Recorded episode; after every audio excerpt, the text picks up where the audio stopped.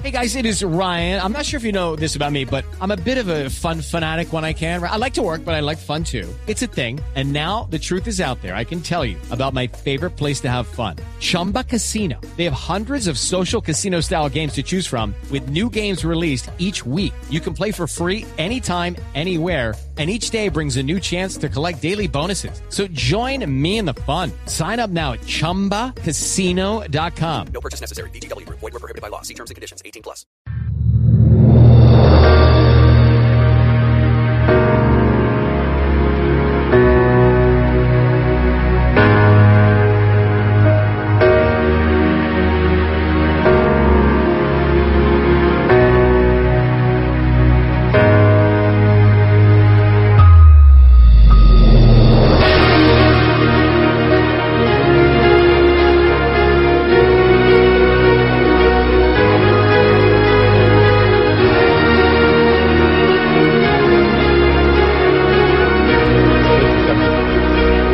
Camino hacia el proceso de paz con las FARC inició a principios del 2012 con la fase exploratoria que culminó tras varios meses de conversaciones secretas en Cuba. El 4 de septiembre de ese mismo año, el presidente Juan Manuel Santos le confirmó al mundo de manera oficial y dijo que iniciaba el proceso de paz. El tiempo pasó entre reuniones, conflictos, protestas, apoyos, en fin. No fue sino hasta hace poco más de dos años que se firmó el documento que puso punto final a una guerra que duró más de 50 años. El día jueves, pasado mañana, vamos a firmar este nuevo acuerdo aquí en Bogotá, en el Teatro Colón. Y una vez firmado el nuevo acuerdo, quedan los temas de la refrendación y de la implementación. En cuanto a la implementación, esta debe hacerse necesariamente en el Congreso. Es ahí donde todas las leyes de la República deben ser discutidas y aprobadas. Y una creciente opinión, incluyendo el presidente del Consejo de Estado, ha señalado que es el Congreso de la República la instancia democrática más idónea para refrendar el acuerdo de paz. Oh gloria inmarcesible, oh júbilo inmortal, en surcos de dolores, el bien Hoy hemos firmado aquí en este escenario histórico ante el país y ante el mundo un nuevo acuerdo de paz con las FARC. El definitivo, el acuerdo del Teatro Colón. Un nuevo acuerdo surgido de un diálogo abierto y franco con todos los sectores de la sociedad aquí en Colombia y en un proceso riguroso de renegociación allá en La Habana. Con este acuerdo no se deponen posiciones ideológicas, políticas o de conciencia. Solo ponemos fin de manera definitiva a la guerra para confrontar civilizadamente las contradicciones. Por eso reclamamos su implementación pronta y eficaz. El acuerdo dejó varios puntos positivos en el país. Casi 13.000 combatientes dejaron las armas y se redujo el desplazamiento en un 79% según la unidad de víctimas. El 2017 fue el año con la menor tasa de homicidios en Colombia durante los últimos 30 años.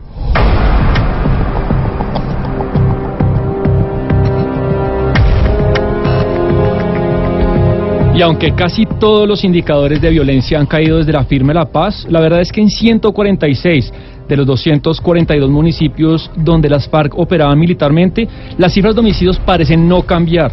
Y según la Fundación Paz y Reconciliación, asegura que hay puntos críticos, como por ejemplo el Bajo Cauca, norte y noreste antioqueño. Hay municipios como Caucasia o Tarazá que han elevado dramáticamente las tasas de homicidio por encima de un 200%. Y en el Catatumbo pasa algo similar, lo mismo en la costa pacífica nariñense y caucana. En estas tres regiones, por ejemplo, se vive una especie de guerra civil, un verdadero conflicto armado, en el que múltiples grupos armados se disputan el territorio. Hoy se habla de grupos armados que se organizaron en el marco del posconflicto y que están presentes en 58 municipios del país distribuidos en 13 departamentos y cuentan con 22 estructuras. Y sin lugar a dudas, el narcotráfico empeora el panorama. Ya son 22 departamentos inundados de cultivos de coca. El 60% de esos cultivos se concentra en los siguientes departamentos: en Nariño, en Putumayo y en el norte de Santander.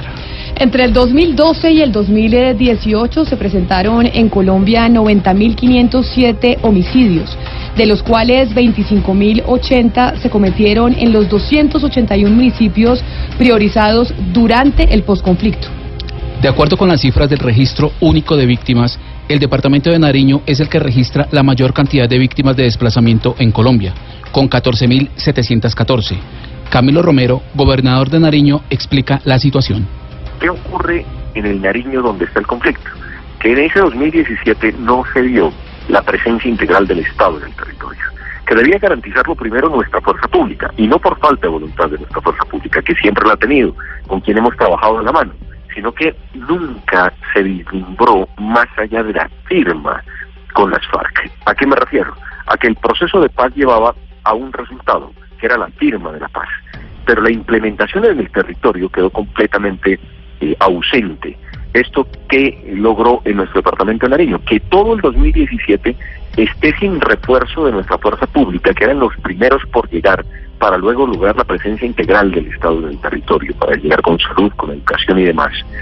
Y ese año 2017 fue copado el territorio por organizaciones al margen de la ley que hoy sobrepasan las 10 organizaciones, de acuerdo a la Fuerza de Tarea Conjunta Hércules. El informe entregado el año pasado por la Fiscalía a la JEP dice que durante su existencia como guerrilla, las FARC fueron responsables de al menos 8.163 secuestros, por los que cobró extorsiones superiores a los 6 billones de pesos. El departamento más afectado por este delito fue Antioquia, con el 30%. Juan Diego Restrepo, analista y director del portal Verdad Abierta, explica los obstáculos que la implementación ha sufrido en esta zona del país.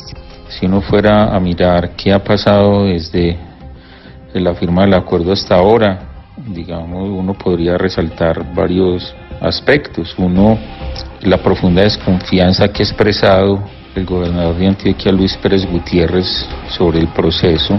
Hay dos aspectos que en este, en este tiempo se, se han registrado que, digamos, que son preocupantes.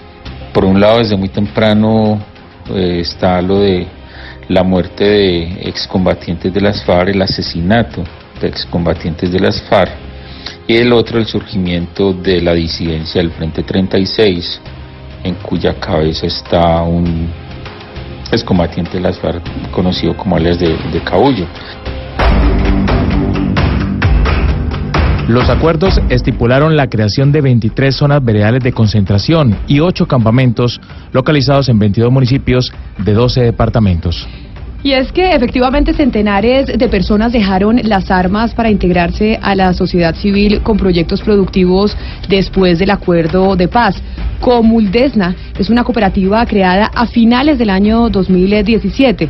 La integran exguerrilleros asociados quienes no recibieron ni un solo peso del gobierno.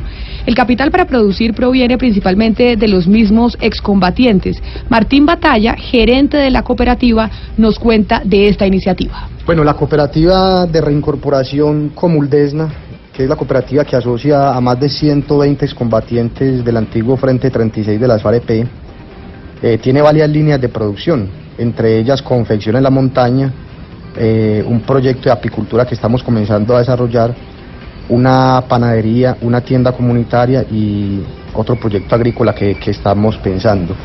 Dentro de todo el panorama, la mayor dificultad que hemos tenido ha sido la desidia del Estado para cumplir con lo acordado. El Estado no le ha metido pecho a la implementación del acuerdo, no ha metido recursos, no ha solucionado el tema de tierras y esa ha sido la mayor dificultad porque prácticamente que todos los proyectos productivos que hoy podemos decir van por buena vía y son exitosos ha sido gracias a la voluntad de paz de los exguerrilleros y exguerrilleras y al esfuerzo de ellos porque no se ha recibido ningún dinero para ello. Por ejemplo, en el caso de Anori, eh, vamos adelante con el proyecto de confesión en la montaña, el cual no ha recibido ni un centavo del Estado, del gobierno, y igual vamos con los otros proyectos adelante, pero realmente con una desidia muy grande por parte de las instituciones.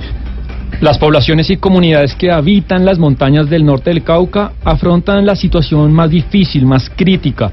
Allí en municipios como Corinto se vive hoy casi que un nuevo conflicto. Esto nos lo cuenta el propio defensor del pueblo, Carlos Negret. Después de visitar las veredas de la parte alta de Corinto, tenemos que decirle a Colombia que lo que necesitamos es la paz. Colombia se merece la paz y no la guerra. Y lo que estamos viendo aquí es un enfrentamiento entre dos grupos ilegales, las disidencias de la FARC y el EPL, que están en el negocio del narcotráfico. Según el propio defensor regional del pueblo en Cauca, Felipe Bernaza, la comunidad ya había alertado sobre la llegada de la banda Los Pelusos, el ELN y las desidencias de las FARC a esos territorios. Estas alertas no es otra cosa que decirle al gobierno nacional que aquí está pasando algo y que algo más grande puede generar. Si se hubiera atendido a tiempo, se había evitado situaciones como situaciones de confinamiento y desplazamiento que se han evidenciado de varias de las familias de esta región del Cauca tan dolida. En Nariño, tras la desmovilización del Frente 29 de las FARC, nació la columna Oliver Sinisterra, al mando del, de alias Gaucho, quien murió recientemente durante la operación militar cerca a Tumaco. Estas estructuras criminales están ahora en disputa por el control de la droga, tanto con el ELN como con el Clan del Golfo. Este enfrentamiento ha generado temor, amenazas y muertes de cientos de civiles. Así es como lo sufre la población civil. Pues en este momento yo ando es demasiado mal, no me siento contenta con todo lo que esa gente hicieron. Y nos amenazaron y dicen que es que ellos andan por ahí, pero uno para saber, porque él estuvo siempre con nosotros y cuando la amenazaron por celular le dijeron que si no se iba ya mismo, si le encontraban por aquí lo mataban y así hicieron. Entonces pues en este momento yo digo que cuando de pronto el ejército se va, ellos otras vuelven y nos agarran. En Buenaventura, en Valle del Cauca, tan pronto salió el Frente 30 de la FARC, llegó un grupo que se hace llamar Guerrilla Unida del Pacífico. Ese grupo se enfrenta a la banda criminal de la empresa y otras bandas que quieren controlar la salida de la cocaína por vía marítima. En las montañas de Jamundí, en el Valle del Cauca, Los Pelusos, las disidencias de las FARC y el Ejército de Liberación Nacional también se disputan la producción de estupefacientes ante la resistencia de las comunidades indígenas que habitan en esa región.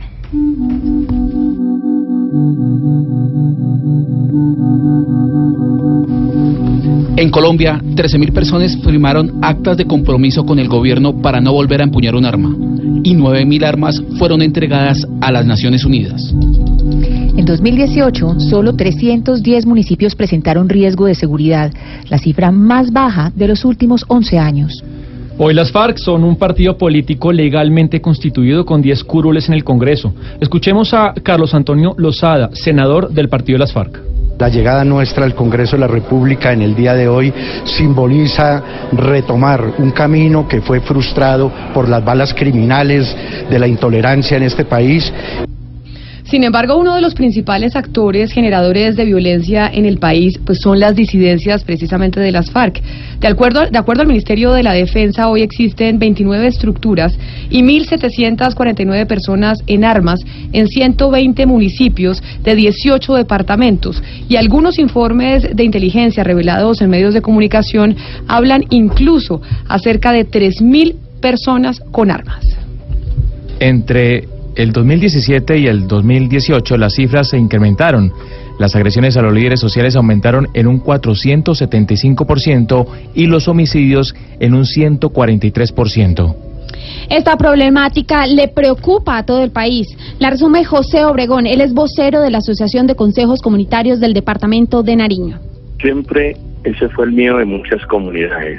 A la pregunta, ¿qué pasaría en el momento que la FARC entregaría, entendiendo que una cosa era en muchos territorios donde ellos tenían el control y pues una cosa es estar que permanezca un grupo armado, otra cosa es que ya entren dos, tres, cuatro grupos en el que uno sabe lo que significa eso. Eh, ese fue el miedo y lamentablemente en algunos de los sectores es lo que está pasando ahorita.